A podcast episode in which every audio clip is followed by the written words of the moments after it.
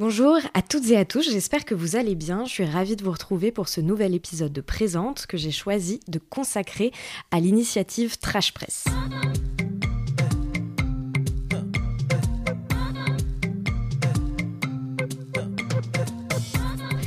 Présente est un podcast dans lequel je souhaite porter au jour ce qui vient en amont puis en aval de l'art contemporain. Mes questions portent donc rarement sur les œuvres en elles-mêmes, mais davantage sur toutes les réflexions et les doutes qui gravitent autour de celles-ci. Car ici, je m'intéresse d'abord à la manière dont la vie de mon invité impacte son travail, puis à l'inverse, à la façon dont son travail vient impacter sa vie. Dans Présente, j'essaye de mener les conversations comme j'ai l'habitude de le faire en tant que critique d'art, dans les ateliers d'artistes ou à la terrasse des cafés, sauf qu'ici, nous sommes enregistrés et vous avez la possibilité de tout écouter. Aujourd'hui, j'ai souhaité mettre en avant une initiative qui a vu le jour il y a quelques mois aux Beaux-Arts de Montpellier. Cette initiative, elle s'appelle Trash Press et elle réunit des étudiants et des étudiantes de la métropole qui ont souhaité contester l'existence de la Biennale Art Press. Pour celles et ceux qui n'auraient pas suivi, Art Press est sans doute la plus grosse revue spécialisée en art contemporain en France. Elle a été fondée au début des années 70 par Catherine Millet, qui est encore aujourd'hui sa rédactrice en chef. Énormément de colère se cristallise autour de la figure de cette femme et de la revue Art Press, car depuis le début du mouvement MeToo, Catherine Millet a beaucoup pris la parole et s'est positionnée comme l'une des figures d'opposition aux luttes féministes et intersectionnelles en France. Pour vous donner quelques exemples, seulement quelques mois après le début du mouvement MeToo, elle signe notamment la tribune sur le droit à être importuné aux côtés d'autres personnalités comme Catherine Deneuve, et l'année dernière, en 2021, au début des révélations concernant Claude Lévesque, qui est accusé de pédocriminalité, sa revue Art Press diffuse une tribune signée par une poignée de personnalités du monde de l'art et de la culture qui apportent leur soutien à l'artiste. Cette tribune, elle ne passe pas auprès d'un grand nombre de contributeuristes de la revue qui se fendent quelques jours plus tard d'une contre-tribune pour se désolidariser du média et apporter leur soutien aux personnes ayant été victimes de Claude Lévesque. Aujourd'hui, Art Press, c'est le symbole de ce monde de l'art réactionnaire qui soutient la division de l'homme et de l'artiste et lutte contre les mouvements féministes et décoloniaux. Alors quand le MoCo annonce qu'il accueillera la deuxième édition de la Biennale après l'école, organisée par la revue, ça coince. Les Beaux-Arts d'Annecy, de Grenoble, de Toulouse et de Lyon décident de boycotter l'événement et de nombreux artistes refusent d'exposer leur travail dans le cadre de cet événement. En réponse à cela, trois étudiantes du MoCo créent Trash Press, une manière pour elles de soutenir les artistes refusantes et de signifier qu'aujourd'hui, la voix des étudiantes et des artistes émergentes compte et qu'elles sont agissantes. C'est pour parler de leur initiative et en soutien à celle-ci que j'ai décidé de les recevoir dans le 40e épisode de Présente. Je suis donc ravie d'accueillir Myriam en quatrième année au MoCo et Emeline et Anouk qui sont en cinquième année là-bas. Bonjour à toutes les trois. Bonjour. Bonjour. Bonjour. Alors pour commencer, même si la plupart des, des auditeuristes de Pressante euh, doivent déjà savoir pourquoi de plus en plus de travailleuses du monde de l'art euh, refusent aujourd'hui de travailler ou d'être associées à Art Press, je voulais savoir euh, ce qui pour vous avait constitué un no-go vis-à-vis de cette revue et par conséquent de la biennale qu'elle qu'elle organise. donc suite aux événements euh, qui ont suivi les positions tenues ou publiées par la revue. Euh, on précise publiées parce qu'on nous a demandé de faire une, une différence entre ce qui rentrait dans le contenu éditorial et ce qui était un édito publié. Euh, après, nous, on estime qu'à partir du moment où l'édito est, écrit par la cofondatrice et, et, directrice de rédaction du magazine, en fait, la nuance est compliquée à faire. Mais voilà, pour nous, c'est juste tout simplement plus possible de, tenir des, positions euh, qui vont à l'encontre euh, de, de lignées de pensée et de mouvements euh, féministes, intersectionnels, voilà, et qui en plus impactent la vie de personnes de façon très grave. Et voilà, je ne sais pas si les filles veulent ajouter un truc. Oui, je pense que c'est déjà l'une des premières choses qui a fait que au moment où, on nous a annoncé que la biennale allait avoir lieu euh, au MoCo ESBA, donc euh, de PCC euh, qui réunit deux centres d'art contemporain, la Panacée et l'Hôtel des collections, à notre école. Donc on est directement affilié à l'exposition de la Biennale Art Presse et aussi à la manière dont ils ont pu répondre au, fait qu'on était contre, contre l'événement. quoi. C'est-à-dire qu'on on, s'est réunis au moment où on nous a annoncé la biennale avec une grande majorité des étudiants de l'école, étudiantes de l'école. Et on a décidé de, contrer un peu l'événement. Euh, on nous a proposé de faire une discussion avec les, curateurs de, la biennale. Et euh, on a été tout de suite euh, infantilisés. On a essayé de nous, de nous rabaisser en nous disant que de toute façon, on n'y comprenait rien. Et, et, ça a encore plus, ça nous a encore plus poussé à dire que bah, c'est un peu, enfin, que cet événement, c'était pas possible, quoi. Hmm. Du coup, pour bien comprendre, euh, vous êtes des étudiantes euh, qui étudiez du coup aux Beaux-Arts de Montpellier, vous êtes en quatrième et cinquième année. Euh, quand on vous dit que la Biennale Art Press se tient au MOCO, donc dans vos locaux en quelque sorte, ou en tout cas avec le soutien de la structure à, laquelle votre école est rattachée, qu'est-ce que vous vous dites Quelle est votre réaction et qu'est-ce que vous décidez de faire à ce moment-là? On a essayé, nous, de discuter avec ces gens-là qui, parce qu'il y a eu du coup une rencontre euh, avec euh, les curateurs de euh, la Biennale Art Presse et nous, étudiants, pour nous expliquer, enfin voilà, pour qu'il puisse plutôt une sorte de. qu'on nous, fasse comprendre que bah, ça allait se faire, etc., et que nous, qui n'étions pas contents, qu'on puisse voilà, avoir une sorte de, discussion. Et finalement, à l'issue de ça, bah, on n'a toujours pas été écoutés. Quoi. Enfin, on a vraiment, comme, je sais plus, une des deux disait que euh, c'était très infantilisant, quoi, enfin, la manière dont, on, dont on, ils nous ont répondu. Et, euh, et quand, bah, du coup, on s'est dit, bah, si eux ne nous écoutent pas, autant faire quelque chose, euh, comment dire, hors, hors les murs de l'école, de l'école on mm-hmm. va dire. Voilà. en fait, ce qui, ce qui s'est passé à l'issue de, de ça, c'est que il y a eu une frustration euh, hyper importante de la part des étudiants et des étudiantes en fait et qu'on a été un peu désarmés parce que en fait euh, voilà la réponse qu'on a eue c'est le projet va se faire et, euh, et c'est tout en fait. Et vous comprenez pas et vous êtes contre une expo pour les jeunes artistes. Donc à savoir aussi que il y a, y a, ce truc là où, où Artpress se, se défendait de, de par ce, cette monstration de jeunes artistes d'artistes de, précaires qui débarquent qui ont fini l'école et, le, but pour nous, c'était de montrer qu'en fait, la jeune création n'a pas du tout besoin d'art-presse, en fait, et qu'on ne comprenait pas pourquoi art-presse euh, euh, était à l'origine de ça. Et surtout, il y a aussi la question du privé et du public qui se pose. Euh, voilà, art-presse qui est un magazine privé qui expose donc dans des lieux publics, donc au sein du MOCO et du musée Fabre et de l'espace Dominique Bagoué voilà, avec euh, donc des subventions publiques. Euh, donc on se demande euh, voilà comment est-ce que comment est-ce que ces liens se font, pourquoi est-ce que ces liens se font encore, et, voilà. Hmm. Et du coup, est-ce que vous pouvez nous présenter concrètement ce que c'est que pas carte presse, mais que trash presse du coup?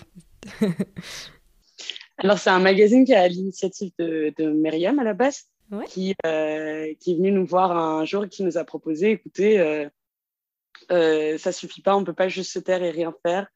Et euh, qui nous a dit euh, j'ai une idée et si on faisait un, magazine dans lequel on présente les refusantes de, de l'exposition de la Biennale quoi. Et donc à partir de là, on a commencé à se réunir fin juin et, et donc on a le, but, c'était vraiment, euh, comme le faisait à l'époque euh, dans le Salon des Refusés, euh, c'était vraiment genre de, donner parole aux personnes qui ont osé dire non à ces grandes institutions, osé dire non au système de l'art contemporain aujourd'hui. Quoi.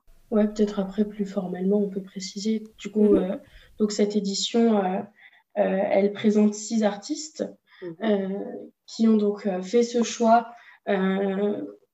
qui n'est pas un choix sans conséquence, qui est un, choix compliqué. Il s'agit là de refuser euh, ben, une exposition, donc de la visibilité, euh, et aussi euh, du budget de production et, une expérience en fait.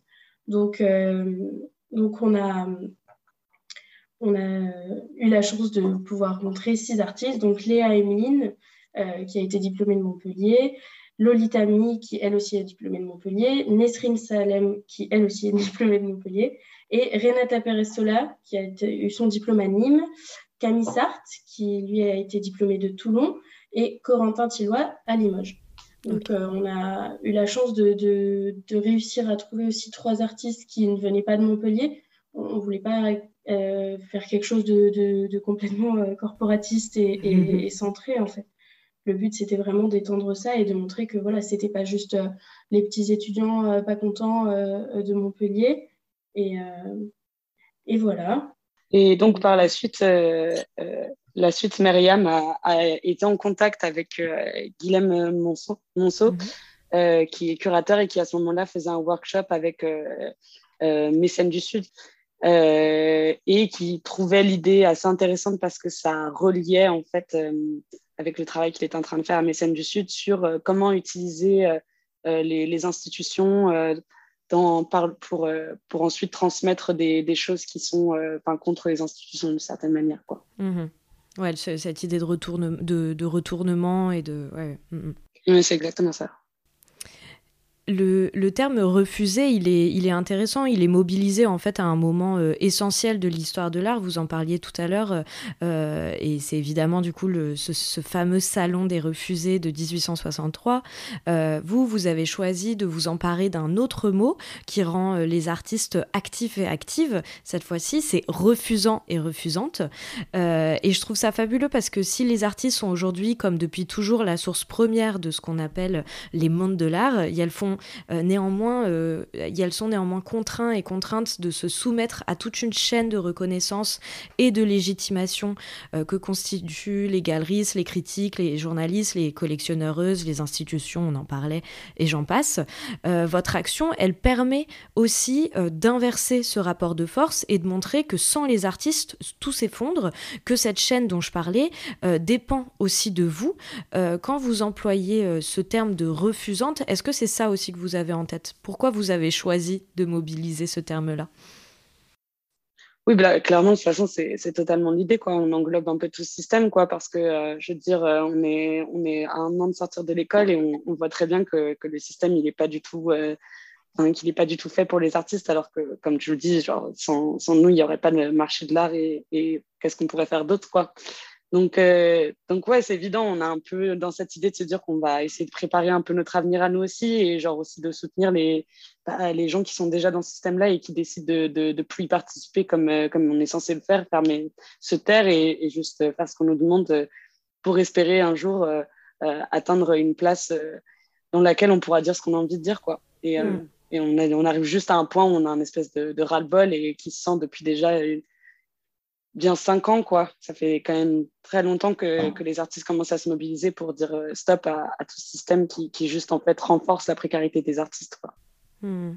Et puis, enfin voilà, maintenant c'est c'est un droit, quoi, de, de refuser. Enfin, on est euh, comment dire C'est pas parce qu'une grande institution ou quelque chose qui va voilà euh, euh mettre notre art à son à son apogée, on va dire, enfin quelque chose qui va nous aider dans notre dans notre pratique de l'art et on n'est pas, pas obligé d'accepter ce, ce, l'aide de ces grandes institutions. Quoi, voilà.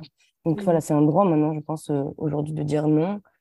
C'est surtout euh, qu'on est à, à, une époque où en fait on, est en train de questionner les rapports de pouvoir à tous les niveaux en fait. Donc euh, évidemment que ça se passe aussi ici et aussi pour valoriser du coup un choix éthique en fait et, une alternative qui est possible en fait. Euh, simplement, euh, elle n'a pas les moyens encore euh, parce que, parce que les moyens ne sont pas mis là-dedans et que c'est encore, on est encore confronté à, une représentation assez hégémonique de, de, certaines institutions. Mais en fait, c'est cette visibilité-là, elle est nécessaire, elle est plus que nécessaire. De tout temps, il y a eu des artistes qui ont questionné et remis en question l'institution et aujourd'hui, on, adore euh, cette image de l'artiste torturé qui, euh, enfin voilà, l'art contemporain aussi vient de là en fait, de cette, euh, de cette, comment dire, insolence un peu. Mm. de, de, cette, de ce pied de nez à l'institution. Et aujourd'hui, en fait, c'est plus un pied de nez parce qu'on n'en rigole plus. C'est juste plus marrant, en fait. Il se passe des choses pas drôles, quoi. Vous n'êtes plus dans une espèce de, de nonchalance, effectivement, de l'artiste incompris. Vous n'êtes pas non plus dans une démarche démissionnaire. C'est-à-dire qu'il y a ce nom qui est prononcé, mais derrière, vous êtes force de proposition et vous euh, explicitez déjà euh, les conditions euh, sine qua non à, à des futurs le futur fait d'accepter de participer ou non à une, à une exposition. C'est ça aussi que je trouve intéressant, c'est que vous êtes aussi très clair là-dessus. Oui, c'est un peu ce truc aussi de se dire que genre l'artiste a, a plus, euh, il a plus besoin d'un tuteur dans l'art quoi. on a le droit d'être d'être indépendant quoi. Et comme euh, je rejoins ce que disait euh, Myriam dans le truc de l'artiste bohème qui a l'air toujours un peu perdu et qui on a ces grands sauveurs qui vont venir lui dire ah mais j'adore ton art et donc on va te mettre à cette place là mais mais sans nous t'aurais t'aurais rien pu faire quoi alors qu'en fait je suis sûre que même à l'époque, c'était pas spécialement le cas non plus, quoi. Mm. C'est juste, on va sortir un grand, une grande pile de billets et puis l'artiste va suivre forcément, sauf que bah, aujourd'hui, ça fonctionne plus comme ça, quoi. Mm. Je veux dire, euh, évidemment qu'on a besoin d'argent pour, euh, pour vivre ou quoi que ce soit, mais on a envie de le faire dans les, dans les règles de l'art, quoi. on peut Exactement. C'est pour ça aussi que, que notre but, c'était pas du tout de, de, de, questionner ou de blâmer les, les personnes euh, qui ont choisi de participer, en fait parce que c'est une réelle précarité et que c'est aussi pour ça que ce projet a marché, parce qu'il s'est défendu de montrer la jeune création et qu'en en fait aujourd'hui, voilà, c'est un, un, sujet qui marche, euh, d'aider, de, euh, encore une fois, c'est les sauveurs qui vont aider les pauvres euh, jeunes artistes ou alors les féministes et, et l'art décolonial, alors qu'en fait, mmh. il n'y a, a, rien réellement qui, qui suit derrière. donc voilà, c'est une réelle précarité et pour nous, c'était super important de ne de, pas remettre en question euh, le fait d'accepter aussi, en fait, parce qu'on sait d'où ça vient et que, et que simplement, voilà, tout le monde n'a pas la possibilité ou ne veut pas non plus se mettre complètement en galère. Euh, donc, euh, voilà. Oui, vous reconnaissez, j'ai l'impression qu'effectivement, il s'agit là aussi d'un. Enfin, d'un privilège potentiellement, ou en tout cas, enfin, vous jetez jamais la pierre à celles et ceux qui ont accepté et vous reconnaissez aussi leurs conditions d'existence. Euh, et d'ailleurs, quand on a échangé... Tu voulais ajouter quelque chose, Myriam? Oui, juste à savoir aussi que c'est un projet qui a été contesté à tous les niveaux, en fait, au sein de l'institution. Euh, voilà, on n'est pas les seuls, simplement, euh, il y a évidemment des, des, donc encore une fois un confort de nous étudiantes où en fait on peut, on n'a pas de devoir de réserve et, en fait on peut contester ça, mais c'est pas, on, fait, on essaye d'avoir de la nuance donc euh, entre les personnes qui participent et celles qui ne participent pas, et aussi euh, entre les personnes qui participent au projet de façon professionnelle dans l'institution et qui sont euh, impliquées dedans, mais qui ne sont pas forcément en accord avec ça. Quoi. Hmm. Et euh, quand on a échangé la première fois, vous m'avez dit euh, que vous n'étiez pas euh, directement concernée par cette biennale, étant donné que vous êtes encore étudiante, toutes les trois. Trash Press ne naît donc pas de la volonté de se créer son propre espace, mais plutôt de venir en soutien à de jeunes professionnels qui, contrairement à vous, n'ont pas de filet de sécurité que peut représenter l'école. en cela, votre initiative va, selon moi, beaucoup plus loin intellectuellement que la simple action de démission euh, pourquoi ou comment, euh, alors même qu'on a peut-être l'habitude de penser que l'entraide et le soutien doivent émaner des personnes plus âgées vis-à-vis des, plus jeunes, vous vous dites que vous pouvez faire quelque chose pour elles, alors même que justement euh, vous êtes plus jeune. Vas-y. Parce que c'est aussi notre futur. Donc, même si voilà, ces personnes-là, elles ont fini l'école avant nous, bah, nous, on sera là aussi à un moment donné. Quoi. Donc, voilà, c'est ce que je mm. voulais ajouter. Et puis, comme, euh, comme tu le disais, je veux dire, euh, nous, on a aussi ce soutien justement de, de l'école, quoi. Donc, euh, je veux dire, d'une certaine manière, quand on a quand même ce confort-là, donc je pense que genre, on peut plus se permettre de faire ce genre de choses et de le faire, d'en faire bénéficier les autres plutôt que de le garder pour nous, de se taire et, d'attendre au moment où ça sera notre tour de ne de plus pouvoir rien faire, quoi. Et ça s'inscrit aussi dans une volonté de créer du commun, en fait, de, du partage de l'espace commun, du partage de savoir, de connaissances et de ressources, en fait. Mm. et, et c'est primordial pour préparer, euh, pour préparer euh, des, des, choses qui veulent changer quelque chose dans des luttes, quoi, en fait. Et, et ce qui est intéressant aussi, euh, quand tu parles de, de ce rapport à l'âge, c'est que je pense que ça rejoint du coup la, la question euh, de, de mm, Tu veux spoiler mon interview Non, mais du coup, j'y arrivais parce qu'il y a, y a un autre endroit où en fait votre initiative euh, effectivement m'a permis d'entreprendre une, une, réflexion nouvelle euh, vraiment. c'est lorsque vous m'avez fait remarquer qu'à aucun endroit vous n'employez le terme génération.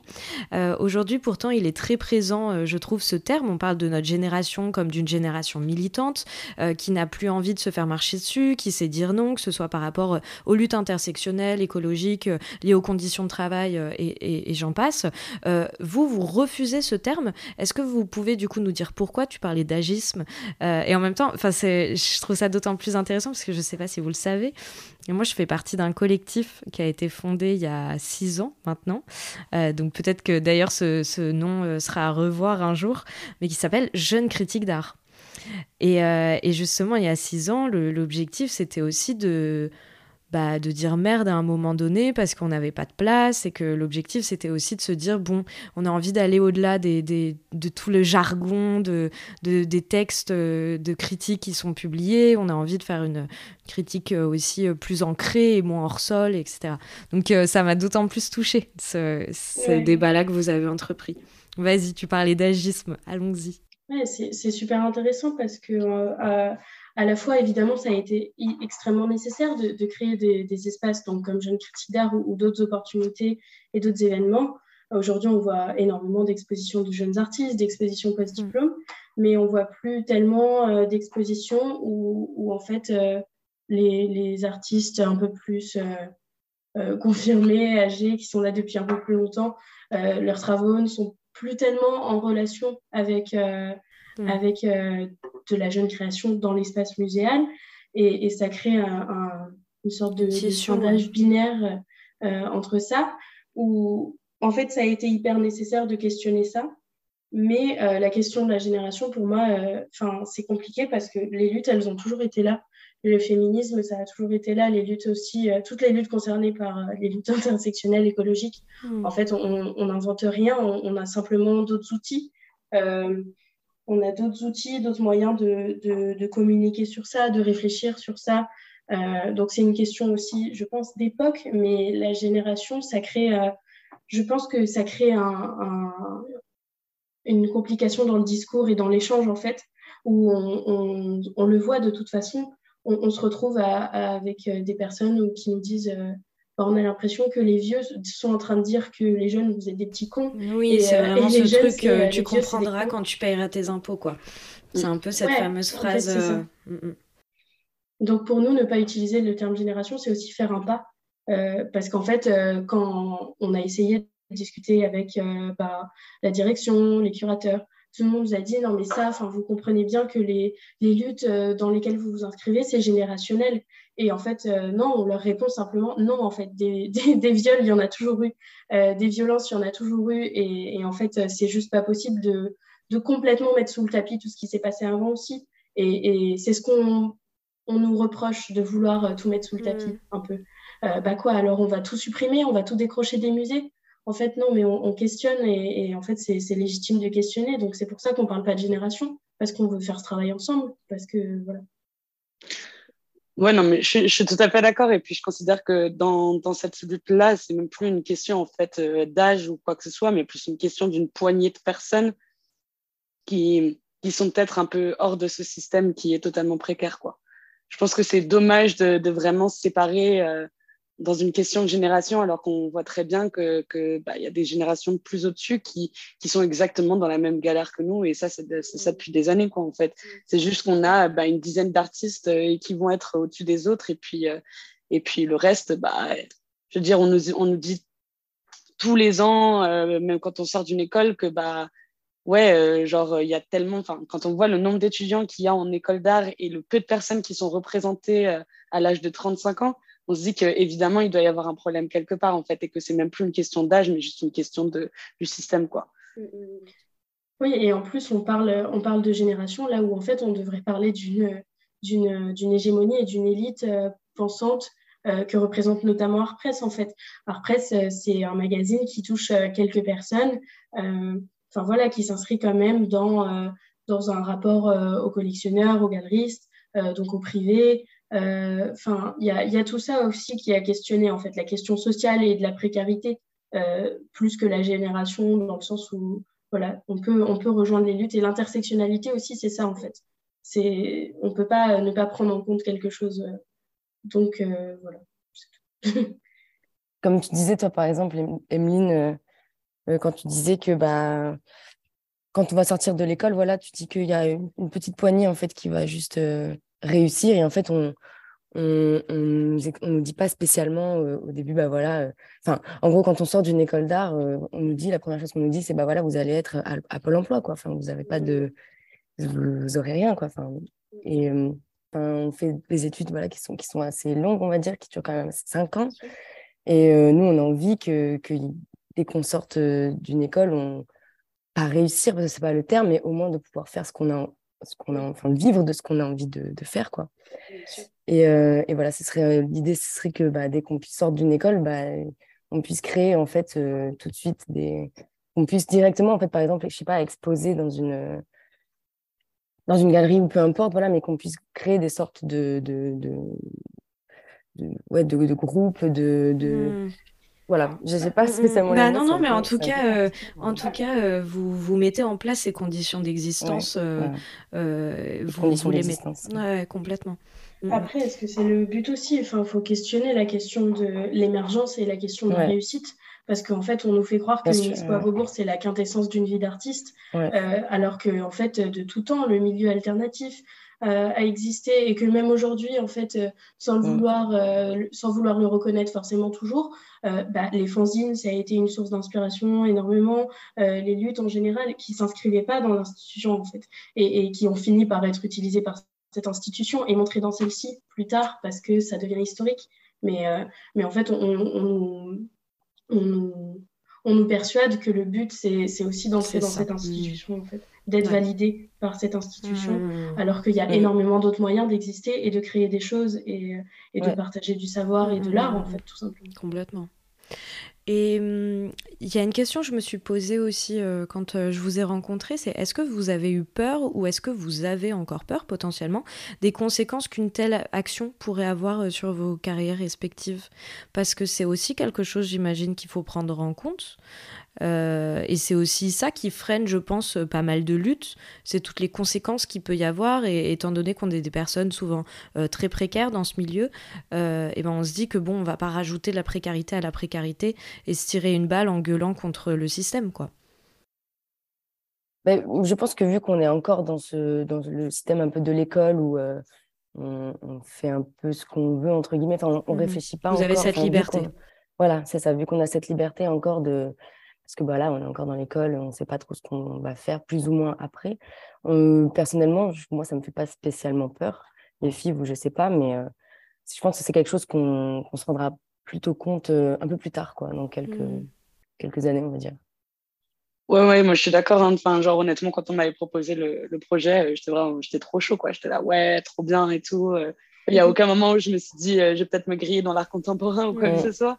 Mais euh, aujourd'hui, j'y pense un peu et je me dis que, enfin, au pire, tant pis, quoi. Enfin, je veux dire, enfin, la base même, je veux dire, si on nous avait proposé de participer à la Biennale à la presse, enfin, moi, j'aurais refusé déjà la base. Donc, est-ce que ça grille pas déjà un peu?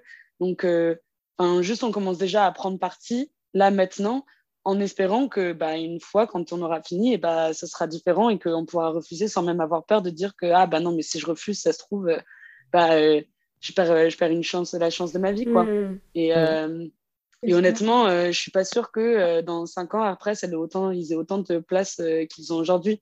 Enfin, j'espère que ça changera quoi. Et, et puis puis il y a plein d'autres enfin comme disait Myriam tout à l'heure il y a plein d'autres moyens de, de s'exprimer et, et de, de dire ce qu'on pense et de créer de l'art que, que je pense que, enfin, faut juste arrêter de leur donner une telle importance et peut-être que ça arrêtera au bout d'un moment. C'est ça. Et euh, euh, personnellement, euh, j'ai pas peur dans le sens où, enfin, si quelqu'un ne veut pas travailler avec moi plus tard parce que j'ai fait ce projet, honnêtement, tant mieux, parce que c'est des gens avec qui je peux, des personnes avec qui je veux pas travailler tout simplement. Enfin, ça fait une sélection naturelle, on va dire, mm, mm, mm, où en fait, ça pose aussi quelque chose de, bah, moi, ma position, c'est ça. Et en fait, euh, notre travail aussi peut s'inscrire ou non là-dedans. Euh, ça mm. dépend de, entre nous, enfin, de, mm. de, nos pratiques. Mais, euh, mais en tout cas, voilà, c'est c'est quelque chose qui est, qui est posé et qui est dit et qui en fait fait partie de notre identité en tant que personne et en tant qu'artiste. Mm. Donc, donc voilà. Bah, je vous rejoins complètement. Ouais, je voulais quand même dire que je pense que, que les personnes qui ont le, plus peur dans, dans, toute cette histoire, c'est les artistes avec qui on a travaillé. Et plusieurs fois, ils nous ont quand même, enfin, ils ont accepté le projet, ce qui est déjà énorme. Enfin, c'est déjà une grosse, gros, ils ont quand même une grosse force pour faire ça parce que on en a discuté. Par exemple, je, je repense à Renata Pirestola qui, qui, euh, qui, nous disait qu'au début, elle a quand même grandement hésité à participer à ce projet parce qu'elle se disait, mais en fait, euh, voilà, moi, je suis déjà, je suis déjà lancée en fait dans, dans ce monde-là. Euh, de, de... Et est-ce que ça va pas porter préjudice à ma, à ma carrière, quoi? Je pense que c'est quelque, quelque chose qui est quand même très, très fort de, de, leur part, mais je parle en tout cas pour, tout, pour tous les artistes qui ont participé à, à notre projet, quoi, parce que c'est, voilà, faut pas oublier que s'il y avait quand même cette part-là. Mmh, ouais, et j'aimerais quand même, genre, juste aussi. Mmh. Euh, dire aussi que tous les artistes qui ont accepté de participer, grosse force à eux aussi parce que honnêtement, euh, enfin déjà refuser la Biennale, euh, c'est déjà un mouvement. ils sont trop forts quoi. Je voulais juste dire que nous on a eu du courage, mais je pense que c'était beaucoup moins que que, que ce qu'ils ont fait quoi. D'ailleurs, euh, je trouve que c'est ça qui est, hyper fort aussi et que c'est qu'en fait, euh, souvent dans le dans l'art contemporain, enfin moi je le vois à titre personnel, euh, je suis aussi amenée à du coup à, on me fait des propositions parfois et je dis non parce que politiquement je suis pas en accord, etc. Mais ces propositions, il n'empêche qu'elles ont quand même lieu et que mon non n'a pas réussi à faire avancer le schmilblick et c'est du coup hyper frustrant et en fait je pense qu'à force aussi de voir les choses se faire sans nous, euh, néanmoins, on a réussi à, à, à être en accord avec notre éthique de travail. Mais du coup, je pense que c'est lassant et épuisant. Et au bout d'un moment, tu finis peut-être par dire oui. Parce que tu dis bah en fait à quoi bon? Enfin moi je dis non mais en fait euh, il y aura forcément 36 personnes derrière qui sont prêtes ou prêtes à accepter. Donc du coup je trouve que de pouvoir visibiliser ce non ce refus de dire on a dit non mais voilà on existe et à travers aussi ce non et à, travers ce qu'on fait de ce non et ben je trouve ça hyper euh, enfin ça donne beaucoup de force je pense. Voilà. Myriam tu voulais dire quoi? Pour avoir échangé du coup avec certains, certaines d'entre elles, euh, des artistes qui exposent euh, donc euh, dans, cette biennale, voilà, il y a, ce, réel conflit interne aussi. C'est toujours bah, voilà, des concessions morales. De, de, se dire bah là j'ai pas trop le choix en fait parce que c'est la réalité on ne peut pas dire tout le temps si on a toujours le choix en fait c'est c'est. Non, mais dire non, c'est aussi un privilège en, soi. Hein, de réussir à dire non. Enfin, quand on est dans des conditions de travail telles et de visibilité, c'est compliqué, quoi. Donc, euh, mm. j'entends aussi. Euh, mm, mm. Euh, du coup, il y a une question que je pose euh, à chaque fin d'entretien de présente. Cette question, c'est est-ce que tu réussis à vivre de ton travail d'artiste? Euh, Ici, je me suis dit que c'était peut-être pas vraiment pertinent de vous poser cette question étant donné que vous êtes encore étudiante. par contre, j'aimerais qu'on finisse en parlant des conditions d'existence et d'exposition des étudiants et étudiantes en école d'art. Cette revue, vous l'avez initiée, si ce n'est dans le cadre, au moins au sein de votre école, avec des moyens qui sont ceux de tous les étudiants étudiantes et étudiants euh, de France, on va dire, on va rester là-dessus. Euh, si vous aviez peut-être euh, pas un conseil, mais peut-être un message à passer à celles et ceux qui, comme vous, ont envie d'agir, qu'est-ce que vous leur diriez? Parce que je crois savoir en plus, peut-être pour compléter euh, ça, je crois savoir aussi qu'une des choses qui a été compliquée pour vous, ça a été aussi de réussir à fédérer les différentes écoles, ou en tout cas de rentrer en relation avec, ces, avec les différentes écoles euh, qui sont sur le territoire euh, français. c'est ça. Moi, je pense que l'important, c'est de s'entourer et de créer en fait de l'union aussi dans, dans les écoles et entre les écoles en fait.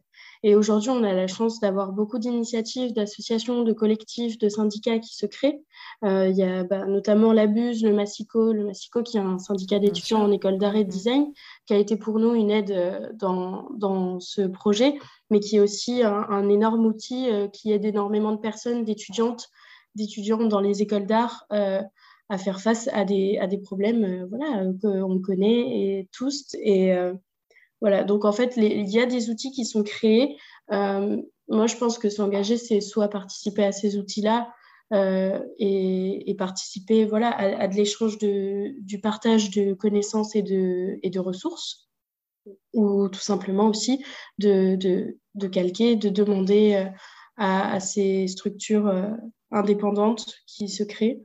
voilà, soit de l'aide, soit des conseils et, de, de, créer quelque chose ensemble. Quoi. Le collectif, je pense que, en fait, malgré tout, c'est c'est pas facile, mais oui. parce qu'on n'est pas éduqué là-dedans aussi, en fait. On n'est pas du tout euh, initié à travailler ensemble, mais je pense que c'est là qu'il y a des choses qui se passent et qui, sont, qui ont du poids, en fait.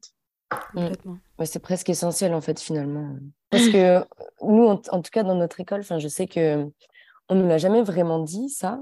Et, euh, et, là, de plus en plus, on est en train de nous dire, mais euh, soyez ensemble, faites des choses ensemble. En fait, c'est là où vous arriverez en fait à, même pour nous, enfin entre nous, ça nous, c'est tellement motivant en fait aussi que c'est pas, on n'est plus tout seul dans nos, mmh, mmh. dans notre univers, on va dire entre guillemets. Mais mmh, je pense qu'il y a eu une, euh, il y a eu un réel, euh, il y a eu une visibilité, une prise de conscience, voilà, de la nécessité du collectif, tout simplement déjà avec le confinement en fait. Euh, je pense qu'à d'autres niveaux que celui des luttes qui s'organisent depuis toujours, enfin depuis très longtemps, je pense, euh, en collectif et en union, euh, en fait, là, dans, dans, des, dans des choses un peu plus individualistes, ben, on s'est rendu compte que en fait, non, ça n'existe pas d'être seul dans quelque chose. Et, et, je pense que du coup, ça a créé des, des dynamiques assez particulières. Je pense qu'on n'a même pas encore conscience de tout ce que ça a créé, en fait. Mais en tout cas, on, a la notion de, se retrouver et se travailler ensemble qui, qui est important. Quoi. Mmh. Ouais, c'est ça. Et puis, il ne faut pas se laisser abattre parce qu'on ne voit pas les gros résultats arriver d'un coup. Je veux dire, ça ne peut pas fonctionner comme ça où tout de suite le système va changer. Quoi. je l'ai très bien vu de, de, toutes les, les luttes qu'on a pu organiser euh, à l'école euh, depuis la première année jusqu'à aujourd'hui. On a, on a fait deux euh, occupations dans l'école où on s'est tous réunis tous, euh, tous les étudiantes, euh, on s'est tous euh, mis ensemble, on a, on a fait des, des événements de ouf, c'était incroyable. Et en vrai, genre, enfin, déjà ça, ça fait plaisir et ça fait du bien de voir qu'on peut travailler les uns avec les autres. Et, et, et puis, et puis juste, enfin, ouais, il faut pas se laisser abattre, quoi. C'est, ça arrivera pas du jour au lendemain et c'est certain. Et, mais, mais justement, si on est les, uns les, les, uns les autres pour se, se soutenir, etc., genre, je pense que qu'on y arrivera bien un jour, quoi. Oui, et puis ça met en lien, enfin, là par exemple, euh, avec ce projet-là où on a affirmé cette position, on a pu rencontrer des personnes ou être mis en relation avec des personnes qui en fait sont dans cette, euh, cette lignée-là aussi. Donc euh, en fait, tout simplement, bah, l'art demain, ce sera nous en fait. Donc si on travaille ensemble maintenant à ces choses-là, bah, en fait demain, enfin voilà, il y a un moment où ces gens ils vont mourir en fait. donc c'est une réalité. Et on leur souhaite pas de mal, euh, non, bien sûr. Non, mais c'est dans le. Oui. Non, non, mais en tout cas, effectivement que, en, tout cas, on est, euh, on est amené, enfin, on va être amené effectivement demain euh, à travailler toutes et tous ensemble. Enfin, effectivement, on fait partie d'une génération qui va, va, évoluer ces prochaines années ensemble. Donc, effectivement, commencer par mutualiser, à se rencontrer, à s'identifier. Euh, c'est essentiel. Donc, euh, donc c'est chouette de penser effectivement la mutualisation, euh, le travail collectif, de réussir à s'identifier toutes et tous dès aujourd'hui. Donc, bah, par ailleurs, ravi que cette initiative m'ait menée à vous. donc, donc voilà, je vous remercie pour euh, le temps que vous m'avez accordé. Merci pour euh, toute l'énergie que vous avez euh, donnée dans ce, et mise dans ce projet. bravo encore une fois, je vous rejoins là-dessus. Bravo à celles et ceux qui ont, qu'on refusait de participer à cette euh, biennale parce qu'on sait à quel point effectivement c'était pas évident. Euh, courage à celles et ceux qui ont accepté. et euh, du coup, je vous remercie d'avoir vraiment d'avoir accepté mon invitation. Merci à vous, chers auditeurs, d'avoir écouté cet épisode. Comme d'habitude, je vous donne rendez-vous sur le compte Instagram de Présente pour suivre toutes les actualités du podcast. Je vous invite également à suivre le compte Instagram de Trash Press euh, pour euh, savoir ce qu'il va en mettre Et euh, n'hésitez pas évidemment à vous abonner au podcast depuis votre plateforme Je remercie également David Walters pour le générique. Je vous dis à dans deux semaines, mais d'ici là, prenez soin de vous. Merci les. Merci beaucoup. Merci à toi.